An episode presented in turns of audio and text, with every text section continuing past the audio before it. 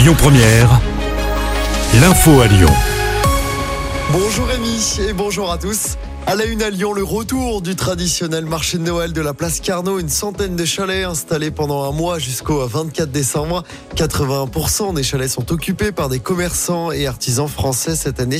On vous a mis à toutes les infos pratiques sur notre application. Notez par ailleurs que le marché de Noël du Grand Hôtel Dieu ouvre également ses portes aujourd'hui. Enfin, la grande roue de la place Bellecour est également de retour pour les fêtes. Elle est accessible dès ce week-end et jusqu'à début mars. Dans l'actualité à Lyon, un infirmier blessé à l'arme blanche dans son cabinet des pentes de la Croix-Rousse. Les pompiers sont intervenus hier après-midi. L'infirmier de 50 ans légèrement blessé a été transporté à l'hôpital Édouard Herriot de Lyon. Les circonstances de l'agression ne sont pas connues pour l'instant. La trêve des combats à Gaza a débuté à ce matin. Elle doit être suivie dans la journée de la libération de 13 otages, des femmes et des enfants uniquement. Un accord obtenu notamment par le Qatar pour une pause de 4 jours dans les combats. 4 jours renouvelables. Selon cet accord, 50 otages retenus à Gaza doivent être échangés contre 150 détenus palestiniens.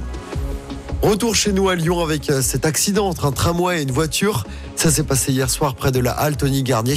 À bord du véhicule, quatre personnes ont été légèrement blessées. Selon les premiers éléments, l'automobiliste aurait grillé un feu rouge. Le T1 a été perturbé pendant plusieurs heures.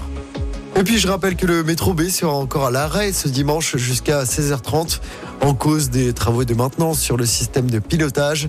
Des bus relais seront mis en place entre la Pardieu et Saint-Genis-Laval. On passe au sport en basket pour sa grande première dans la LDLC Arena. Lasvel s'est incliné après deux prolongations hier soir face au Bayern Munich en Euroleague. Défaite 101 à 100. 11 354 spectateurs étaient présents pour l'inauguration.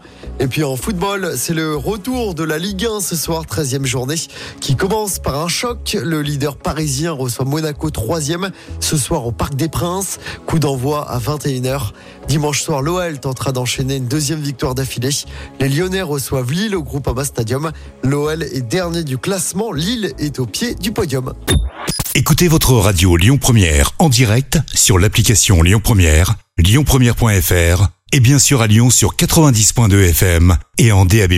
Lyon Première